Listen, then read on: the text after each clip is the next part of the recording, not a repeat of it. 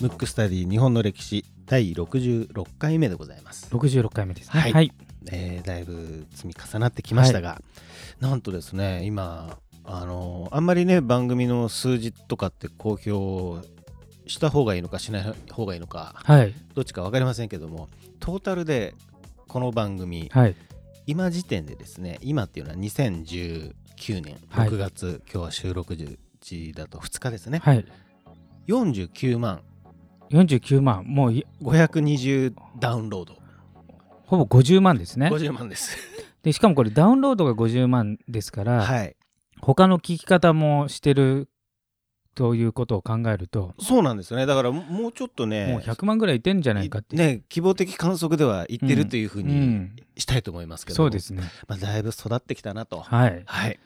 思います、はいえーそれでは早速ですね、はいリクエストフォーム読みたいと思います、はいラジオネーム富富妻さんはいリクエスト人物出来事は白須二郎はい僕はね、好きですね大好きなんですよ大好きねですだからねもういずれ絶対にえいずれやるってここで言っちゃったらこれやらないの丸出しじゃないかっていうことですけどそうですね、はいいいやりますけどねはい、うんいずれっていうことですね。は、はいいはいえーその理由ですね、はいえー妊娠初期のつわりに苦しむ36歳です。眼性疲労からつわりが悪化するため、スマホ、タブレット、テレビ立ちするものの、具合の,、ま、具具合の悪さを紛らわすために、何か楽しいことはないかと、ポッドキャストを漁り、この番組にたどり着きましたと。なるほありどがたいありがたいはい。楽しい上に癒しになり、さらに勉強にもなる素晴らしい番組に出会えて本当に幸運でした。これね、やらせじゃないですよ。これやら文豪がこれ誰かに頼んだっていうことはないですか違うんですよ。違うんですよはいはいあのちゃんとね、えー、富妻さんからのメッセージですね、はい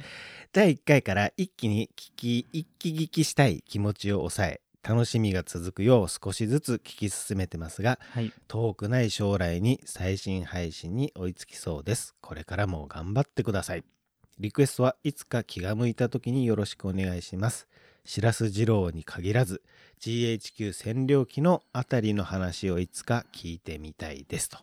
なるほどはい。その辺はねあのリクエストも多いところでもありそうですね。前回前々回吉田茂そうですねでもありましたよね。うんうんでいあの学校でも大体その辺はあんまり習わないか習ってもそう駆け足で行っちゃう行っのちゃうんでですね。皆さんちょっと知りたいけどわからないということなので、うんそこはきっちりどっかでやりましやょうり。やりたいと思うんはですいけ。ど、僕もね好きですからはねい。はい。ということでで今今回回ははテーマは富妻さんってはい。えっ、とまああのお子様ね今はい妊娠中ってことなんで、うん。妻ということで、はい。日本の歴史のはい。揚げまんの人といえばと思いまして、はい。豊臣秀吉のうん。妻をうやっん、てみようと思うんですけど、非常にこじつけですね、これね。はい。こじつけなんですこけじどつけ、ですね。はい。秀吉の正妻、妻は誰かわかる文豪。誰ですかね。えっとね、ねね。ねねさん。ねねとか、うんまあ、おねとかね、はいい、ろんな言い方されてますけど、まあ、うん通称、ねねって言われることが多いんですけど、はい。またはあの北の真所はい。と呼ばれてます。うん、聞いたことありますね。はいうん、で、えー、とこの番組で何回かやったと思うんですけど、まあ、何回やったというかちょろちょろ出しはしてるんですけど、はい。日本の歴史史上、うん最も身分の低いとこから頂点に行った人物は豊臣秀吉とそいううですねことではい。まあ、もう一人伊藤博文もかなり近いところまで行ってますけど、うんうんまあえーあれは明治時代の政治家なんで、うんあの最高権力者ということまで行くとやっぱ秀吉かなと、うん。でそれを支えたのが北の真所ねねなんでだかはい。らこれ日本史上最大の揚げまんじゃないかといううね、んうんうんうんで、まあ、ちょっと初期のエスエピソードから喋っていきたいんですうけん。ど、はい。お願いします。まず秀吉っておそらく農民の出と言われてるんですけど、うんそもそうもん。出生がわからないぐらいうん。非常に身分が低いんですよ。うん。そこスタートで、うんだから戦国時代とかよ世の中乱れてないと上がってこれなかったうん。人なんですけどねその時代にでえっ、と実は戦争前ぐらいえっ、とちょっと話が行ったり来たりしますけど、はい。昭和の初期でさえ意外とお見合い結婚というか、ね、最初から結婚が決まってるようはいはいはない携帯が多い中、うん戦国時代で珍しく恋愛結婚してるんで、えー、あ秀吉と吉秀吉とネネネネはですかだから非常に結びつきが強いっていうあか、珍しいーうんうんでなんと,、えー、とネネの親が、はい秀吉が身分が低すぎて、うん結婚に反対したとうーんいうぐらいのとこ出身なんですね。うんうんうんでネネも別に高いわけじゃないんですけど、はい、それぐらい差があってその反対を押し切って結婚するわけですよ。おーなんか親の反対を押し切って今だってあれあ当たり前ですけそど、うですね当時は家っていう意識が強い要するに個人の幸せっていうよりも家おいお家のためにみたいなそうすね時代でありながら結構戦略的だったりしますもんねでそれでまあ運命的なのか出会って、結婚してでその後秀吉がねもうサクセスストーリー始まるんですけど、はい、なので非常にね2人はめちゃめちゃ、まあ、愛し合ってるっていうか非常に仲がいい感じだなんですけど、当時ってまあ当たり前ですけど家を守るのがやっぱり大事なので、はいえー今と違ってねあの一人じゃないんですね。とうんうん特に権力を持つと、うん制裁のほかにまあ寝かけって寝やつでかすかけとか側室とか言われる人がいて当たり前なんですけど、はいでさらに秀吉って多分ね日本史史上に残るぐらいの強烈な女好きなんで、うん めちゃくちゃ女大好きうんうんで、えー、と戦国時代って、うんうんえー前どこかの回でやりましたけど、はいほとんど両党なんですよね、うん男性女性男性女性両方いく両方いけるってことどっですねちかというと男性の方がに行ってるんじゃないかっていうね、うんうんだから信長とか、うん死の間際に一緒にいたとされてるのは、あの自分のね気に入った男の子、うんうん男の子で男の人、はいうんとかあとは武田信玄がねはい部下の男の部下に渡したラブレターが残ってるとかおーそんな時代、うんうん一切男は目もくれずなるほどもう女女女で言ったのが秀吉ですなるほ どでねねさんはすごく嫉妬すると、うんでその嫉妬をまあまあまあまあみたいなうんうね、んあのなだめた手紙が残ってるんですよあーしかもそうなんだ信長から来てるんですよえ織田信長からあのまあ織田信長は口が悪いですからね、あの秀吉のことを通称は猿って呼びますけど、うんその時はハリネズミハゲネズミかーうな、んあのハゲネズミの野郎うんうん恩を忘れやがってみたいなね、あそのネネがいたからあいつは出世したと、うんちゃんとあの信長はなだめてるわけですうんうよ、ん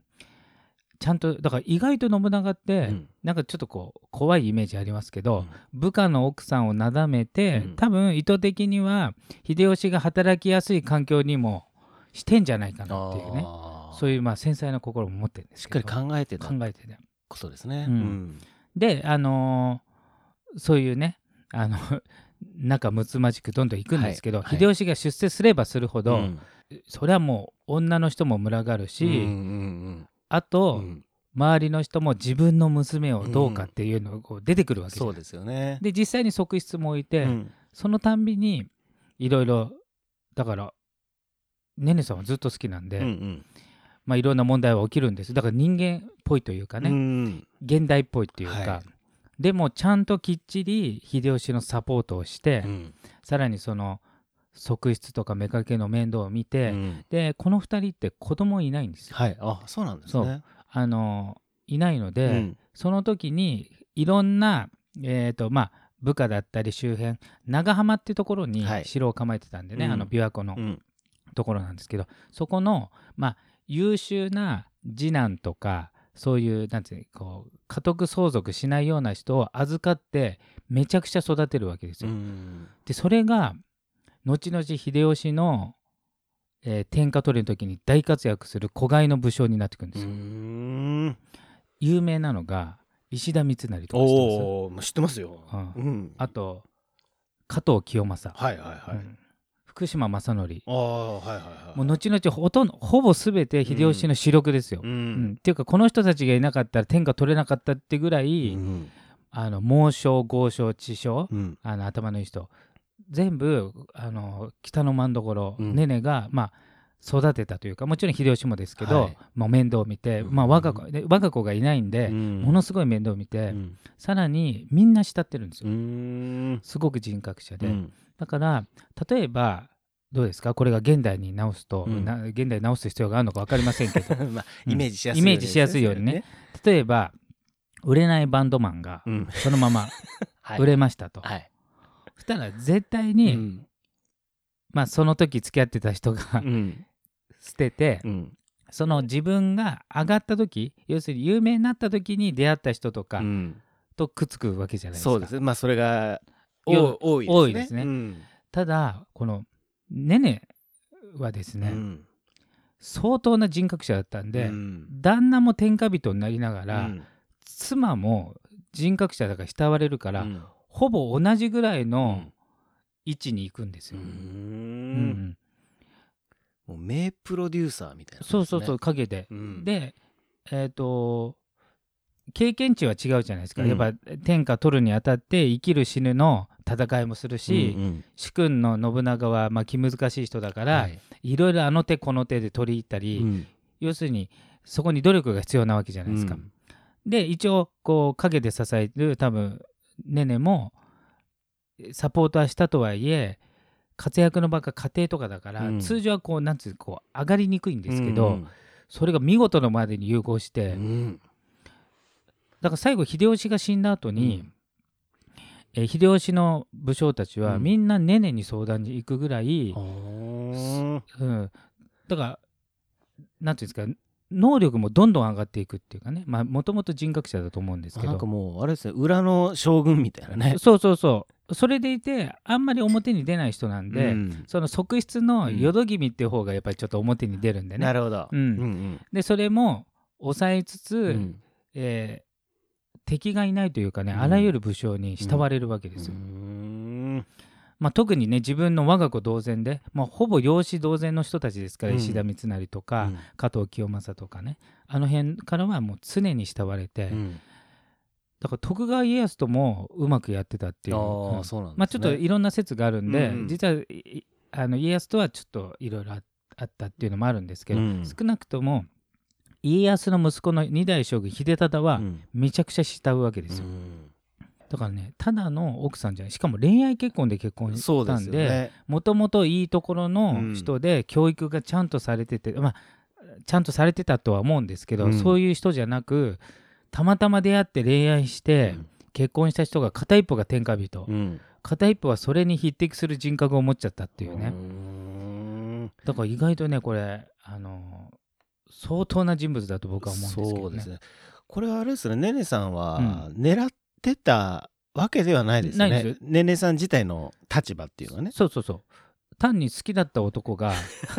野心家だったってことなんでそういうことですよね、はいだから秀吉がぐいぐい行くのをこうサポートしながら、はい、自分も一緒にうん、ぐいぐいぐいぐい上がってったら気づいた時にはそうなんですよ名だたる武将たちがそう慕うっていね慕うと、んでしかも名だたる武将たちを子供の頃から教育したのねねさんなんで、うんだからなんていうんですか名だたる武将に育てうるん母としての器量もあり、うん自分の旦那うをん究極の出世をさせうたん妻としての能力もあり、うんもうすごいんですよスペシャルですねスペシャルな方で。へーで意外と控えめなので、うんうんまあ、実力はあったとしても、うんそこまで出ないじゃないですか、うんまうあ、んだから逆に慕われるのかもしれないんですけど、私が私がとはならないっていうことですね、でただ人間っぽいとこもあって、うんやっぱり秀吉が好きすぎて、一応妾とかねうんそのしきたりもわかると、うんあと自分に子供がいないから、うん秀吉が子供を産みたい気持ちもわかるでも嫉妬してしまうっていうね、うんそういうのが手紙で残ってるんであーこの人間臭さも残ってるっていうねなんか、うんに人間臭いですねロボットじゃないっていうかねロボットじゃないうんで最後やっぱりあのい秀吉が先に亡くなって、うん豊臣家のためにあの動くんですけど、はい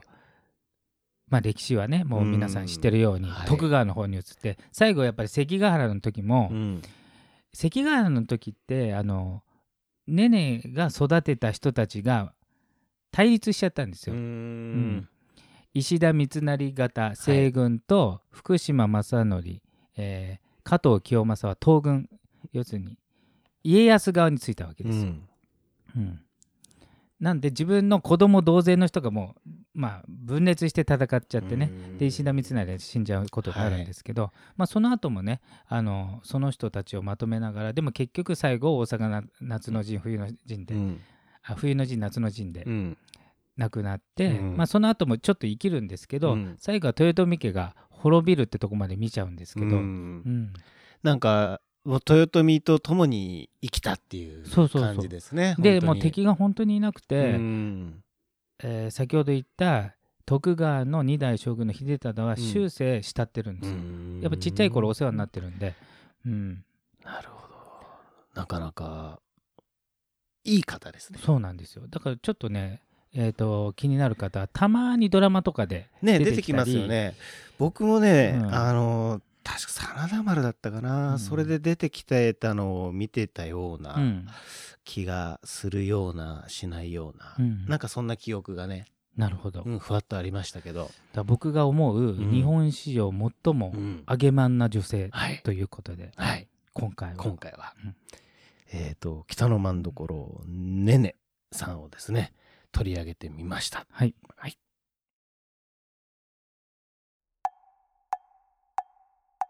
むくむくラジオだべむくむくラジオだべむくむくラジオだべ